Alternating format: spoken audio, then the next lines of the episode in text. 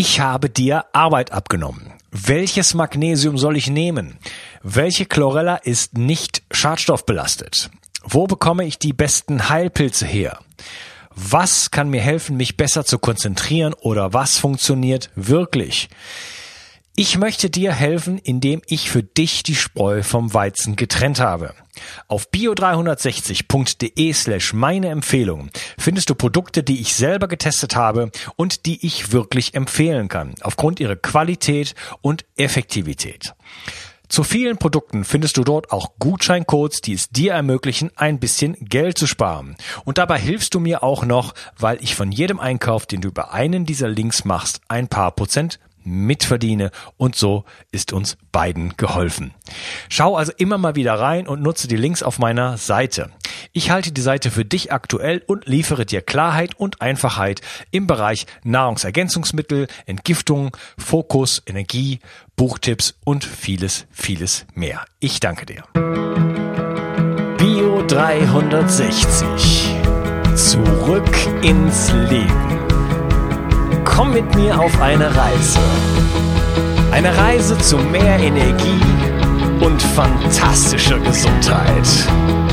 Ich möchte dir das Wissen und den Mut vermitteln, den ich gebraucht hätte, als ich ganz unten war.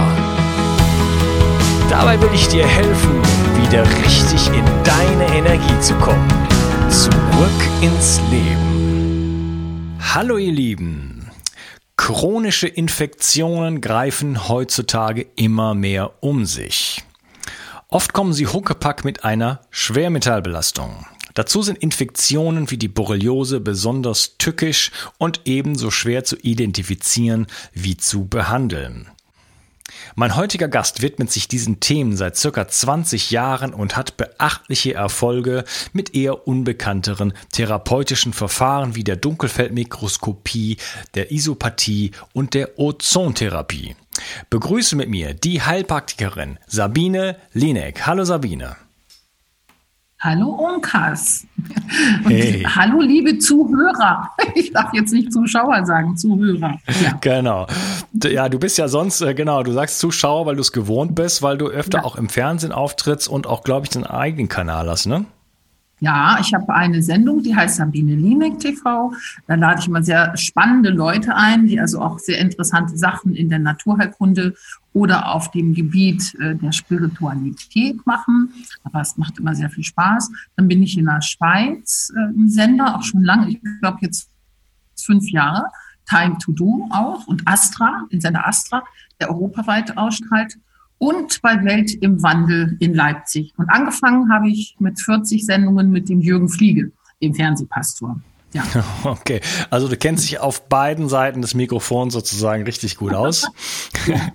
Was kannst du noch zu dir sagen? Also du bist ja so medial sozusagen bewandert. Ähm, vielleicht kannst du uns so kurz deinen Lebenslauf oder wie du da hingekommen bist und äh, was du heute machst, so ein bisschen skizzieren. Ja, also ich bin jetzt seit 25 Jahren Heilpraktikerin und interessiere mich schon mein ganzes Leben dafür. Also so mit 15 Jahren ist meiner Mutter immer schon aufgefallen, wenn jemand Schmerzen hatte und ich habe die Hand draufgelegt, dass die Schmerzen schnell weg waren. Aber davon wollte ich immer noch nichts hören. Ne? Sie hat damals gesagt, als ich 15 war, ja, dann wirst du Heilpraktikerin. Und später, als ich 18 war, hat sie es auch immer wieder gesagt. Und das war damals so ein Beruf, wo man jetzt kein Abi für haben musste und nicht studieren. Ich war aber so wissbegierig und ich habe gesagt, nee, so eine Kräuterheilkunde-Ausbildung und dann bin ich nur Heilpraktikerin, wollte ich nicht. Ich wollte da mehr lernen. So, und dann ist das wieder in Vergessenheit geraten. Dann habe ich aber auch Abitur gemacht und Wirtschaft studiert und Sprachen, Englisch und Spanisch. Und trotzdem dieses Interesse an Naturheilkunde, das war die ganze Zeit da. Wie andere Romane gelesen haben, habe ich Bücher über Naturheilkunde gelesen. Ich habe heute, glaube ich, so 2500 Bücher darüber. Vielleicht sind es auch schon drei, ich weiß es nicht. Also ganzer Keller voll bei mir. In Bayern steht der ganze Keller voll. Und hin und wieder hole ich auch mal wieder ein Buch raus und lese mal nach. Es ist also ein wichtiger Schatz für mich. Ja, und dann war es so, dass ich dann später zu Hause war, also Hausfrau und dann auch Mutter mit drei Kindern. Und ein Kind von mir wurde sehr krank, die hatte Asthma. Und die Ärzte haben damals gesagt, als sie klein war, sie wird nicht alt werden ne? oder sie wird äh, ewig Asthma haben. Also eine ganz fürchterliche Prognose war das. Und damals hatte ich ein Freund, der Heilpraktik war, war wesentlich älter, Freund und Mentor und Meister. Und er war dann leider verstorben und war ganz merkwürdig. Ich war so verzweifelt, als ich die Diagnose bekam bei meiner Tochter, weil wir waren oft im Krankenhaus und da war manchmal sogar schon die Rede von Luftröhrenschnitt, weil die Kleine dann keine Luft bekommen hat. Und dann habe ich an meinen verstorbenen Freund gedacht und stand vor meinem Bücherregal, was, und auch da waren Bücher von ihm, die er mir hinterlassen hatte, so homöopathische Bücher auch. Und dann fiel auf einmal ein Buch runter und das war wirklich so. Und die Seite, die da aufgeschlagen lag, war die Seite von der Frau Dr. Immenhäuser über Kindereigenbluttherapie, gerade bei Asthma. Und so fing das dann an, dass ich dann damit anfing, obwohl ich noch keine Heilpraktikerin war, für meine Tochter und habe sie dann so behandelt, auch mit homöopathischen Mitteln gegen Asthma. Und sie ist gesund geworden, Gott sei Dank, ganz gesund. Sie hat nie wieder Asthma gehabt Sie ist jetzt momentan 28 Jahre und ist schwanger gerade. Also das erste Kind ist jetzt unterwegs und ihr geht es richtig gut. Und dann war das so, dass sich das umsprach bei uns im Ort, dass Kinder sehr schnell gesund werden mit solchen Krankheiten. Dann kamen, kamen Freunde und Nachbarn zu mir. Ich habe die alle umsonst beraten oder behandelt. Aber auch das darf man in Deutschland ja eigentlich nicht. Und dann rief mich ein Apotheker an und sagt, ob ich nicht Heilpraktikerin werden möchte. Er hätte Räume, Praxisräume. Sag ich, ich bin ja noch nicht mal zur Schule gegangen. Ja, dann wird Zeit, hat er gesagt. Und so fing das an. So ging ich dann zur Schule, hatte aber meine drei Kinder, den Haushalt und habe alles so zeitgleich gemacht. Und dann habe ich eben die Ausbildung, äh, die Prüfung dann gemacht, drei Jahre später, hatte aber die Praxis schon eher ohne meine Prüfung zu haben und habe immer Heilpraktiker angestellt und war dann selbst da auch tätig, habe von denen gelernt. Ja, und wie es immer so ist, es dauert eben ziemlich lange, bis eine Praxis so richtig gut läuft. So nach fünf Jahren fing es dann an, dass es dann eben anfing zu laufen. Und heute habe ich so, habe ich drei Praxen, also eine in Gifhorn, eine in Travemünde und eine in Bad Griesbach in Bayern, in Niederbayern. Und ich habe so circa, glaube ich, ja, um die 50 Angestellte. So plus minus. Manchmal sind auch so ein paar Außenarbeiter dazu, die ich dann auch noch mitzähle. Das ist ja mal so in Kurzform, ja, ganz kurz. okay, alles klar. ja. ja, und ähm, wir werden heute über Borreliose reden, äh, hauptsächlich dabei so ein bisschen ähm, andere chronische Infektionen ankratzen und uns dann so am Ende so ein bisschen auch natürlich mit der Therapie beschäftigen. Äh, Stichwort auch Ozontherapie. Äh, dem möchte ich aber irgendwann gerne mal ein eigenes Kapitel widmen. Deswegen werden wir da heute noch relativ kurz drauf eingehen. Das ist nämlich ja. spannend genug. Äh, vielleicht, ähm, ja, fangen wir mal einfach mal dann. Was ist eigentlich eine Borreliose? Also eine Borreliose ist eine Infektion. Das sind Erreger, das ist ein Bakterium, das ist kein Virus. Manche sagen ja immer, es ist ein Virus. Nein, es ist ein Bakterium und man nennt es eine Spirochete weil es sieht so aus wie so ein kleiner Wurm, ne? wie so ein kleiner Draht, wie so ein Wurm normalerweise. Aber durch Antibiotika-Einnahme, und wir haben Antibiotikum ja schon in unserer Ernährung äh, oftmals drin, verändert sich die Form. Und im Dunkelfeld kann ich dann sehen, dass das dann keine Spirocheten oft sind, sondern sogenannte Blinker. Das sind dann so wie Scheiben und die blinken richtig. Deswegen kann man sie so sehr gut sehen. Ich nenne sie dann auch Blinker. Und übertragen werden diese Borrelien durch natürlich Zecken, das ist bekannt, aber viel häufiger mittlerweile auch durch Mücken auch. Mücken, Flöhe, Läuse, alles, was uns piekt, kann Borrelien übertragen. Mhm. Wie, ähm, äh, wie verbreitet ist denn das eigentlich heutzutage? Sehr verbreitet, sehr, sehr verbreitet. Die Tests sind bloß nicht so gut, die schulmedizinischen Tests. Also ich kann so sagen aus meiner langjährigen Erfahrung, dass die Tests zu 14 Prozent, nicht 40, sondern 14 Prozent ähm, meistens nur Borrelien entdecken. Oder es gibt so abenteuerliche Diagnosen, dass man dann sagt, naja, das ist so, so grenzwertig und so, ja. Also das gibt's ja nicht. Entweder man ist schwanger oder man ist nicht schwanger, das geht ja gar nicht. Entweder man hat's oder man hat's nicht. Aber solche, solche Diagnosen sehen wir auch häufig. Das heißt, es ist gar nicht so bekannt, weil auch die Testverfahren nicht so gut sind. Und im Dunkelfeld sieht man das. Und dann kommt noch was dazu. Borreliose ist die Krankheit, sage ich immer, mit den über 1000 Symptomen. Es gibt nicht das Symptom, was Borrelien jetzt auslöst, sondern ganz viele.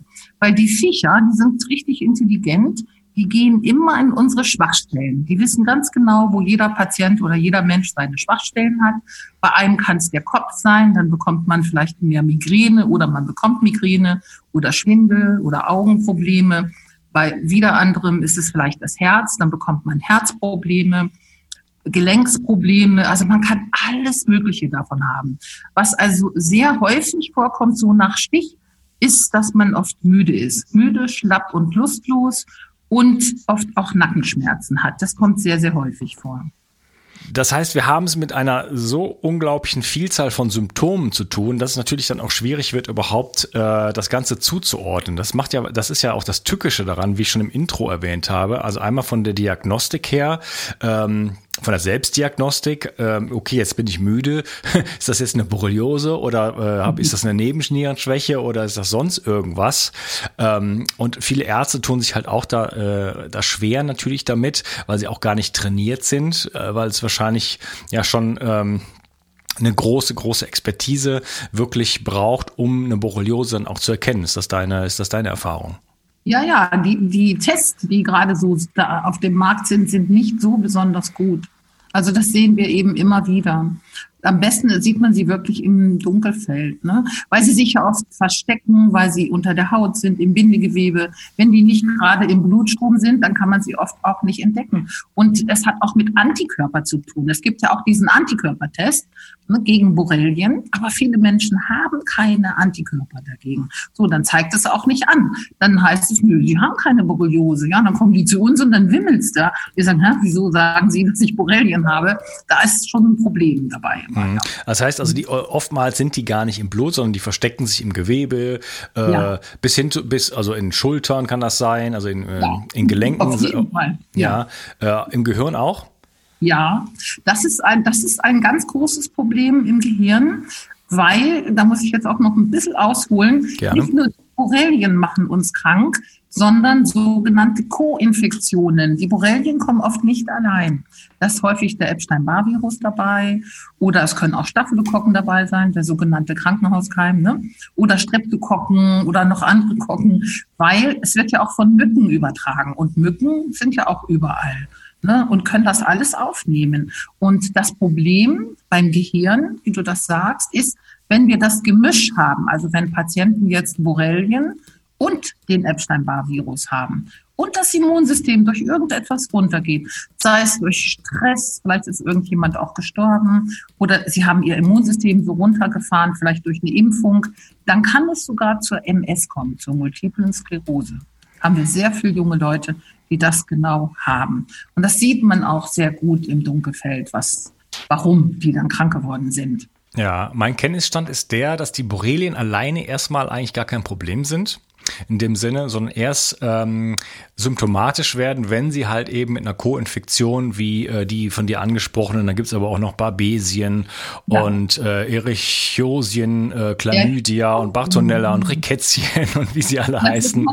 Richtig, genau. Das gab es früher alles so in der Art nicht, ne? auch die Rickettien. Das ist eine Hochentwicklung, weil Bakterien sind ja lebendig und entwickeln sich immer wieder weiter nach oben, also in die Krankheit rein. Durch Antibiotikagaben zum Beispiel ist das passiert, dass jetzt immer neue Bakterienarten da sind. Das ist wirklich wahr. Und das ist auch wirklich ein Problem, wenn wir diese Co-Infektionen haben. Borrelien alleine können schon auch was machen, aber das macht es natürlich schlimmer.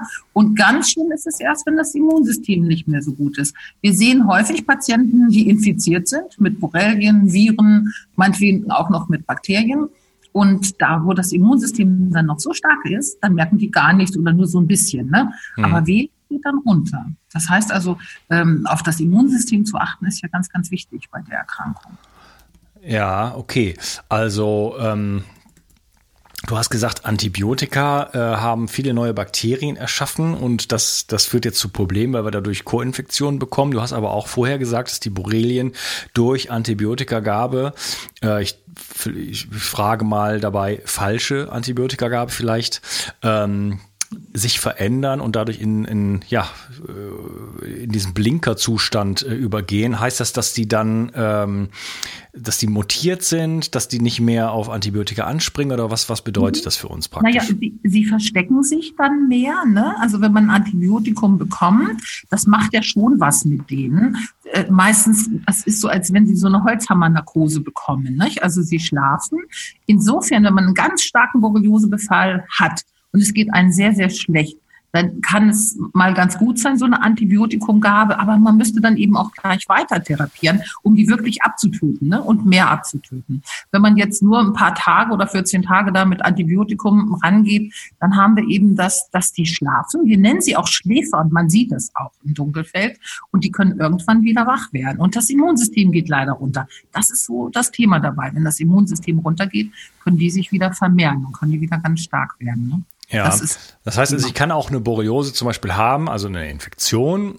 Ähm, und äh, jetzt zu irgendeinem gegebenen Zeitpunkt kommt ein, gibt es ein Trauma in meinem Leben, äh, eine sehr stressvolle äh, Zeit und mein Immunsystem fährt einfach runter. Ja? Und in dem Moment, äh, ja, dann greifen die, die Borrelien die, die, die Macht oder werden aktiv und äh, danach habe ich dann richtig ein Problem. Ist das, äh, siehst, ist das was, was du äh, in, in deinem Alltag äh, beobachten kannst?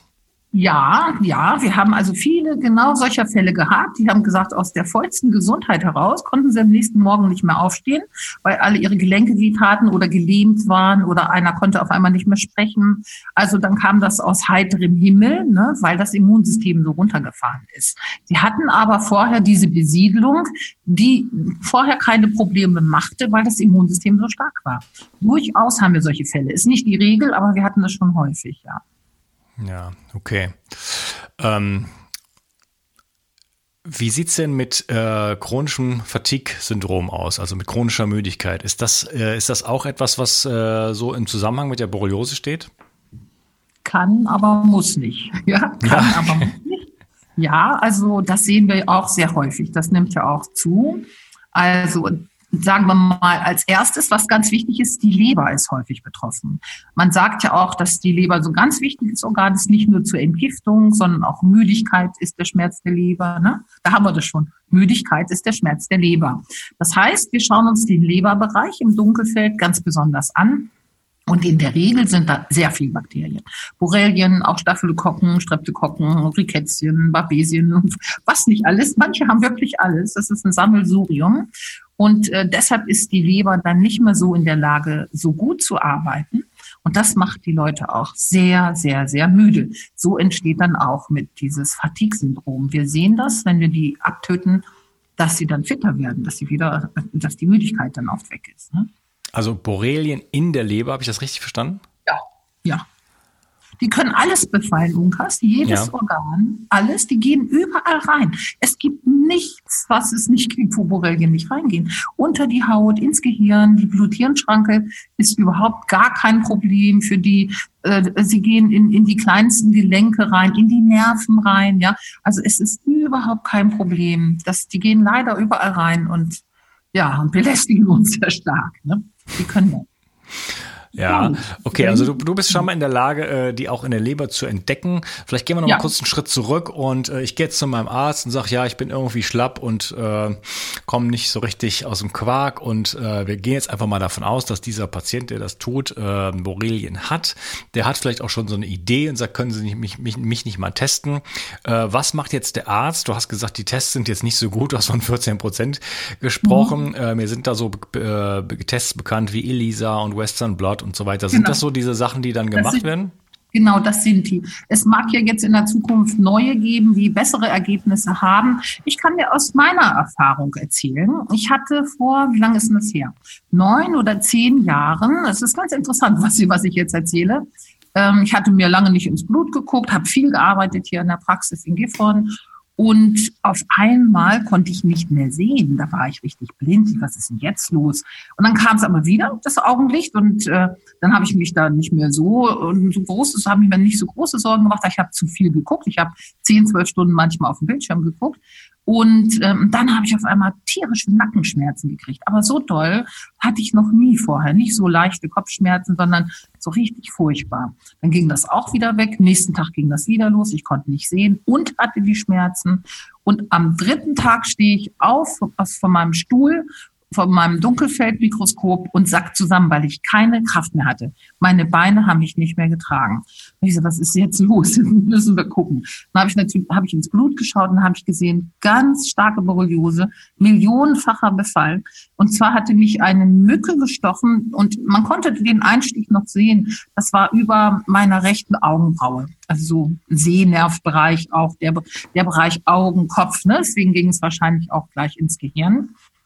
Und ich bin aber, weil ich damals ähm, eine Freundin hatte, die Ärztin war, ich habe gesagt, komm, mach mal einen Test. Ich bin voller Borrelien. Ich wollte dann einen normalen Test machen. Und sie machte den Test mit mir und war negativ. Und sie sagt, du hast keine Borrelien. Mhm. Und habe ich komm mal mit, jetzt guck dir das mal im Dunkelfeld an. Und dann habe ich es ihr gezeigt. Ja, da hat sie nur mit den Schultern gezuckt und das war's und die Freundschaft war vorbei damals. Ja, das, das war wirklich so. Ja, Moment, Moment, Moment.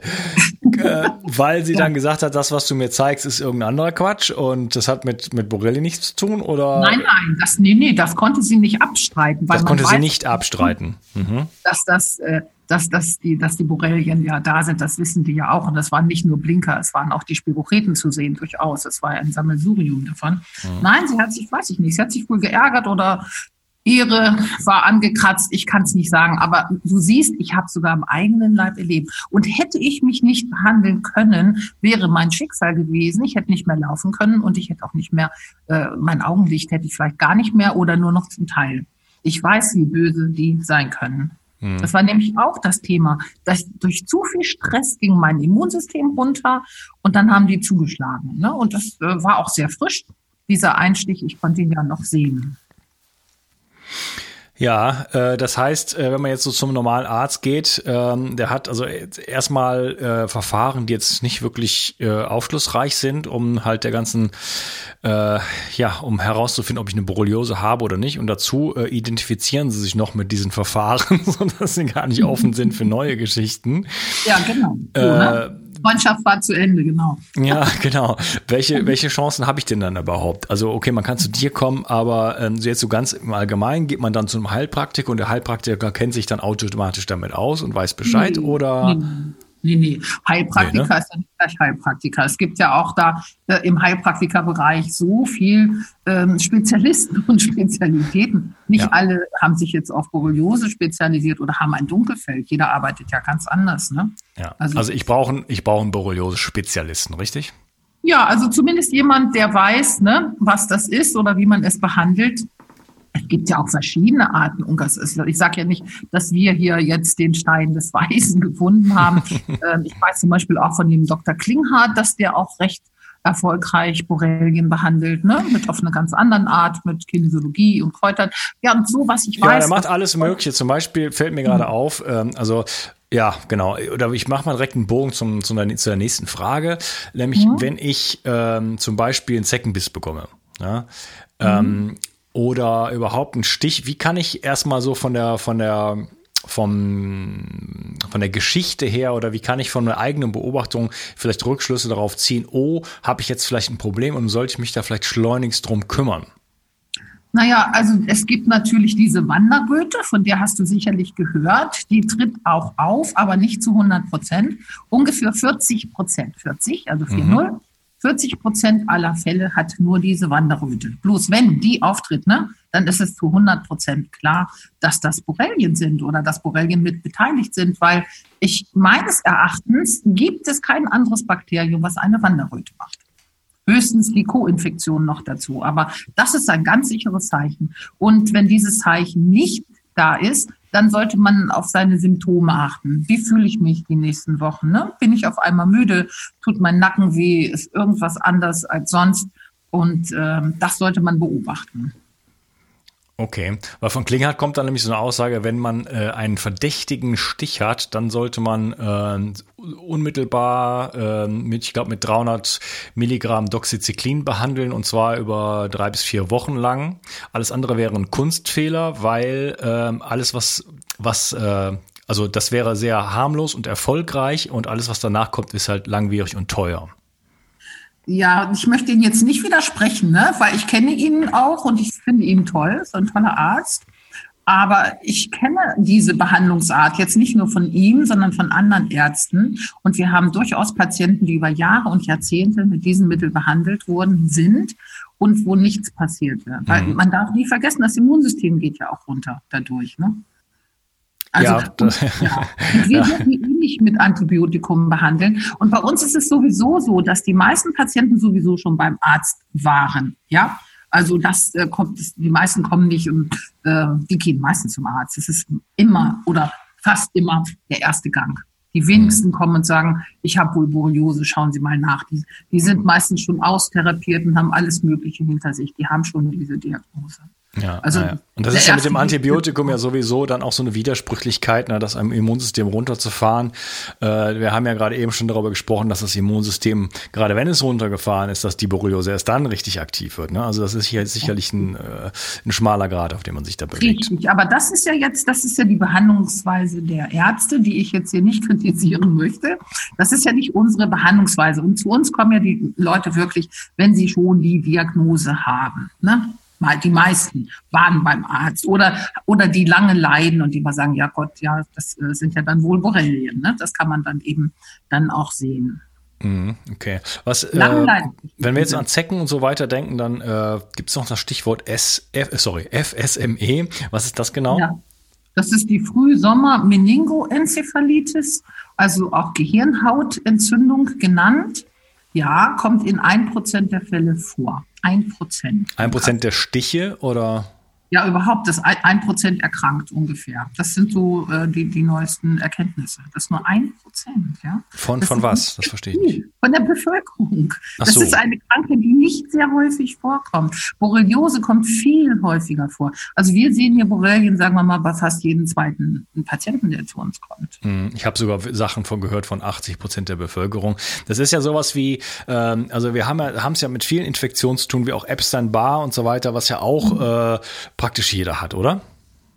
Nein, nein, nein. Das hat, hat nicht jeder. Es okay. gibt tatsächlich noch Menschen, die das noch nie hatten und die dagegen auch resistent sind, auch wenn jemand so Lippenherpes hat, dass sie das nie bekommen haben. Ähm, gut, es wäre nicht so schlimm, wenn man jetzt so einen Lippenherpes hat oder so. Schlimm ist, wenn dieser Virus sich in unserem Körper ausbreitet, weil dann geht das Immunsystem auch runter und ein Virus geht ja immer in, der, in die Zelle und gibt diesen, dieser Zelle ein krankes Programm. Der programmiert ihn eigentlich um. Ne? Ein Virus geht ja immer rein. So, und wenn jetzt jede Zelle befallen ist, und solche Patienten haben wir durchaus, sind auch viele junge Menschen, die die Kusskrankheit hatten, ne? kennst du bestimmt, ähm, sagt man ja, ne, dieses ähm, pfeifersche Drüsenfieber oder Mononukleose, sagt man dazu auch, dann, dann hat man das häufig dann danach in den Zellen und die fühlen sich dann schlapp und müde und liegen dann nur noch auf dem Sofa, sind total infektanfällig, häufig auch blass. Also dann, das ist natürlich nicht schön. Das sollte man schleunigst wieder aus den Zellen rausbekommen. Das schafft man schon, aus den Zellen diesen Virus rauszubekommen. Aber wenn man ihn einmal an, eingefangen hat, das heißt also, wenn man auch öfter mal so einen Herpes bekommt, der geht nicht wieder weg. Der sitzt hinterm Ohr, da ist so ein Nervenstrang und kommt immer mal vor, wenn das Immunsystem runtergeht oder wenn man sich ekelt, sowas, dann kann das passieren. Ja, ich äh, habe selber damit zu kämpfen. Und zwar ist das bei mir ganz äh, äh, heimtückisch. Ich kriege das nämlich im Auge dann. Oh, das ist ja, das ist gefährlich. Ja, das und das wurde, das, das, äh, das erste Mal war, pff, ich lügen, ich bin 28 Jahren und da wurde das dann nicht erkannt. Ich ging irgendwann zum Augenarzt. Erstmal bin ich nicht zum Augenarzt gegangen und dann irgendwann ging ich zum Augenarzt, als ich schon ziemlich schlimm aussah und der hat dann gedacht, na ja, der hat irgendwie, weiß ich nicht, kleine Infektion oder irgendwas, hat mir irgendwas gegeben. Hat den Herpes mhm. nicht erkannt und dann ging es halt noch ein bisschen weiter und dann irgendwann sah ich aus wie so ein Zyklop. Wirklich, also ich habe da noch ein Bild von, das ist unglaublich. Oh, also meine ganze Gesichtshälfte war angeschwollen, das Auge war komplett mhm. zu, ähm, alles rot und äh, dann ging ich in Köln dann zu einem Arzt und der er sagt, ich habe keine Zeit. Und dann hat er mich gesehen, sagt, komm sofort rein. und dann ja. äh, sagt er, das ist schon richtig übel gefährlich, was du da hast. Und er sagt, wie kann man das nicht erkennen? Das ist so einfach, ein Herpes zu erkennen. Und naja, seitdem weiß ich, dass ich das habe und hin und wieder kommt es dann mal wieder. Jetzt schon ein bisschen länger her, aber ich laufe jetzt immer mit so einer Herpescreme quasi in der Tasche Tasche rum, wenn ich reise vor allen Dingen. Mhm. Und ähm, naja, also das ist halt was, zum Beispiel das, was ich gerne loswerden würde. Ja, ja man wird es nie ganz los, Unkas. Es ist eine, eine Krankheit, die man sehr herauszögern kann, wenn man sich gesund ernährt, gutes Immunsystem hat und so. Also zum Beispiel, ich habe den auch mal aufgefangen, kommt immer mal wieder vor, dass ich auch einen Lippenherpes habe aber selten. Früher hatte ich das ganz oft, alle paar Monate, so in jungen Jahren. Das Immunsystem war da auch nicht so toll. Und heute habe ich das, oh, vielleicht alle sechs, sieben Jahre einmal, ja wenn ich dann Fieber bekomme oder sowas. Oder wenn ich heute auch mal krank bin und ich bekomme Fieber, dann merke ich, es will anfangen, geht dann aber wieder zurück, weil mein Immunsystem ganz gut ist. Und insofern hat er nicht mehr so die Chance. Aber man wird ihn nie ganz los. Und ganz wichtig ist es, dass er aus der Zelle rauskommt. Das da kann man was machen. Da haben wir zum Beispiel isopathische Mittel. Dann erkennt die Zelle, oh, ich bin ja befallen, da ist ja ein Virus drin, schmeißt den so wie so Zysten, die, die, der Erythrozyt bildet so Zysten, schmeißt dann diesen Virus ins Plasma rein und dann kommt Ozon und tötet den ab. Also da kann man ja, gut was machen. Jetzt hast du mhm. gerade schon ein paar Begriffe genannt, äh, auf die wir gleich mhm. noch eingehen werden. Ja. Wir reiten ja hier im Galopp äh, durch das Thema Borrelien. dann würde ich sagen, dann würde ich mal sagen, äh, machen wir hier mal einen Cut. Und mhm. wir werden uns dann im zweiten Teil, werden wir uns über Dunkelfeldmikroskopie unterhalten, über isopathische Mittel und über Ozontherapie und wie wir die, ähm, ja, die Viecher aus der Zelle herausbekommen und ähm, was man sonst noch so tun kann. Ich danke dir erstmal für diesen Teil und wir hören uns dann im nächsten. Okay. Ciao, Sabine. Ja, ciao. Ich möchte dir etwas schenken. Und zwar habe ich dir einen Audiokurs aufgenommen, wo ich dich in sieben Schritten zu mehr Energie und fantastischer Gesundheit führe. Das Einzige, was du tun musst, ist unten in der Description auf den Link zu klicken, dich dort einzutragen und dann bekommst du von mir kostenfrei diesen Audiokurs nach Hause geliefert. Wenn du das Gefühl hast, dass ich heute deinen Tag ein bisschen schöner gemacht habe, dann möchte ich dich einladen, auch meinen Tag etwas zu verschönern und auf iTunes zu gehen und für mich dort eine 5-Sterne-Bewertung und eine Rezension zu hinterlassen. Da würde ich mich riesig freuen und ich wünsche dir einen wunderschönen Tag. Bis dann, dein Onkas. Ciao. Bio 360 Zurück ins Leben. Komm mit mir auf eine Reise. Eine Reise zu mehr Energie und fantastischer Gesundheit. Ich möchte dir das Wissen und den Mut vermitteln, den ich gebraucht hätte, als ich ganz unten war. Dabei will ich dir helfen, wieder richtig in deine Energie zu kommen. Zurück ins Leben.